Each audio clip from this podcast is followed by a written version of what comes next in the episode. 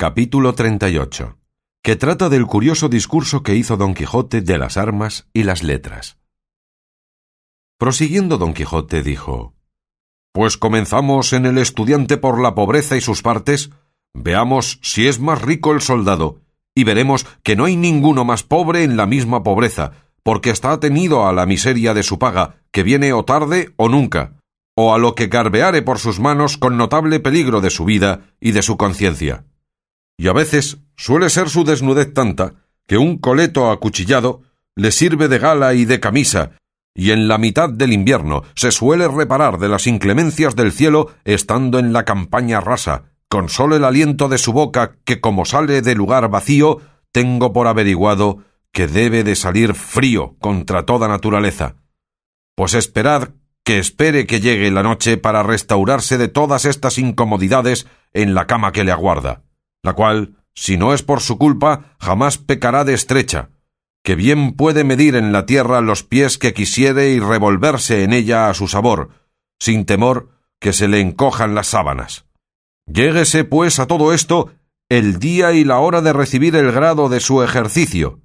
Lléguese un día de batalla, que allí le pondrán la borla en la cabeza hecha de hilas, para curarle algún balazo que quizás le habrá pasado las sienes o le dejará estropeado de brazo o pierna. Y cuando esto no suceda, sino que el cielo piadoso le guarde y conserve sano y vivo, podrá ser que se quede en la misma pobreza que antes estaba, y que sea menester que suceda uno y otro reencuentro, una y otra batalla, y que toda salga vencedor para medrar en algo. Pero estos milagros vense raras veces. Pero decidme, señores, si habéis mirado en ello, cuán menos son los premiados por la guerra que los que han perecido en ella. Sin duda, habéis de responder que no tienen comparación ni se pueden reducir a cuenta los muertos, y que se podrán contar los premiados vivos con tres letras de guarismo. Todo esto es al revés en los letrados, porque de faldas, que no quiero decir de mangas, todos tienen en qué entretenerse. Así que, aunque es mayor el trabajo del soldado, es mucho menor el premio.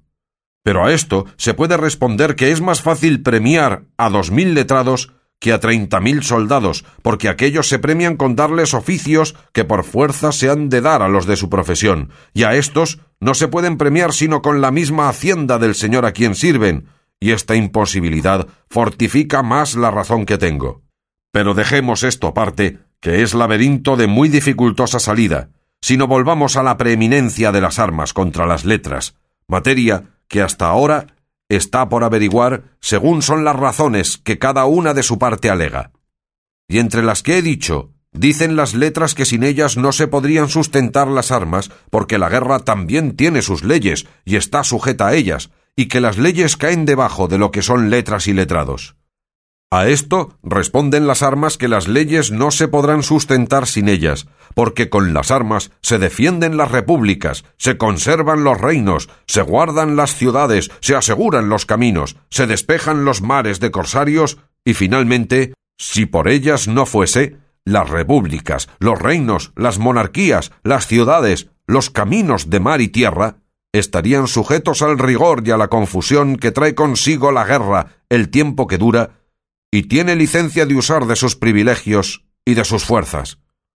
Y es razón averiguada que aquello que más cuesta se estima, y debe de estimar en más.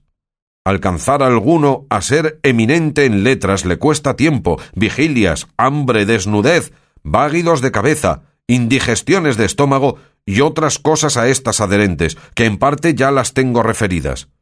Mas llegar uno por sus términos a ser buen soldado le cuesta todo lo que al estudiante, en tanto mayor grado que no tiene comparación porque a cada paso está a pique de perder la vida.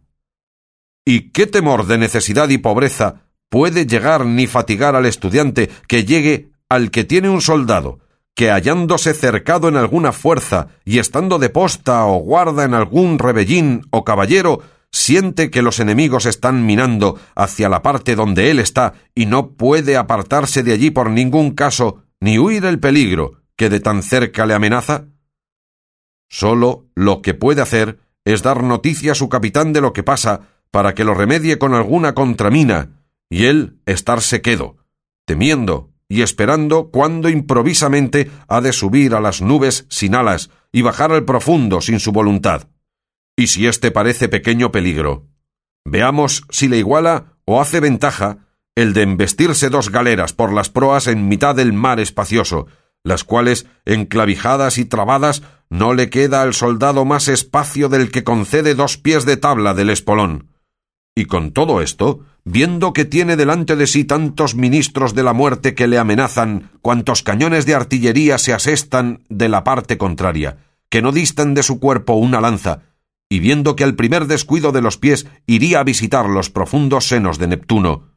y con todo esto, con intrépido corazón, llevado de la honra que le incita, se pone a ser blanco de tanta arcabucería y procura pasar por tan estrecho paso al bajel contrario.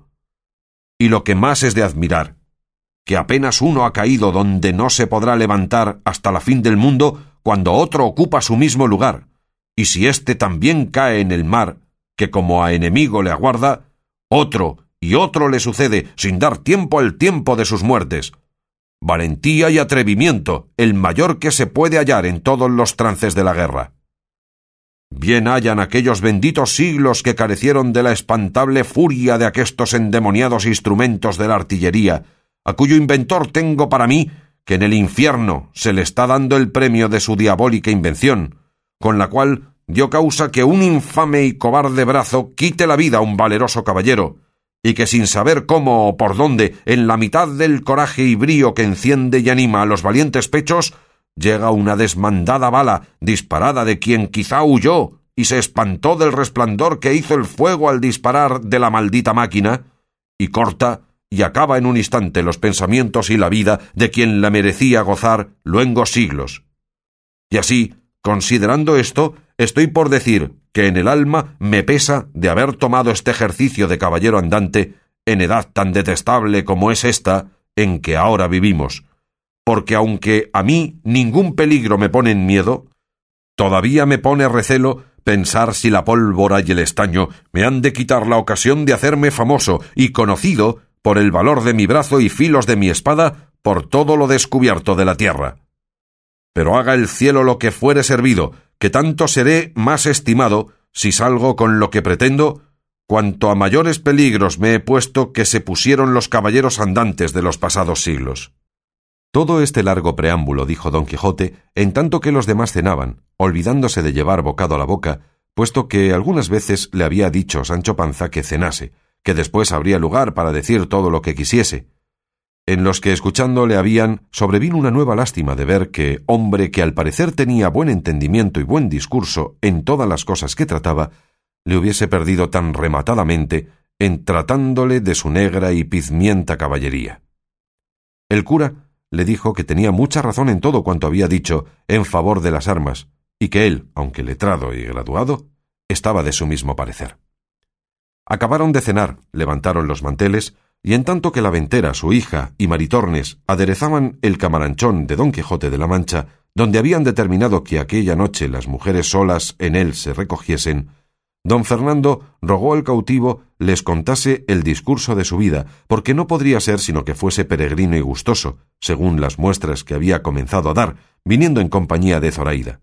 A lo cual respondió el cautivo que de muy buena gana haría lo que se le mandaba, y que sólo temía que el cuento no había de ser tal que les diese el gusto que él deseaba, pero que con todo eso, por no faltar en obedecelle, le contaría.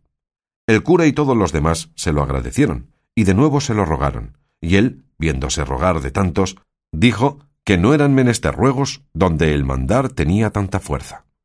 Y así estén vuestras mercedes atentos y oirán un discurso verdadero a quien podría ser que no llegasen los mentirosos que con curioso y pensado artificio suelen componerse. Con esto que dijo, hizo que todos se acomodasen y le prestasen un grande silencio, y él, viendo que ya callaban y esperaban lo que decir quisiese, con voz agradable y reposada, comenzó a decir de esta manera.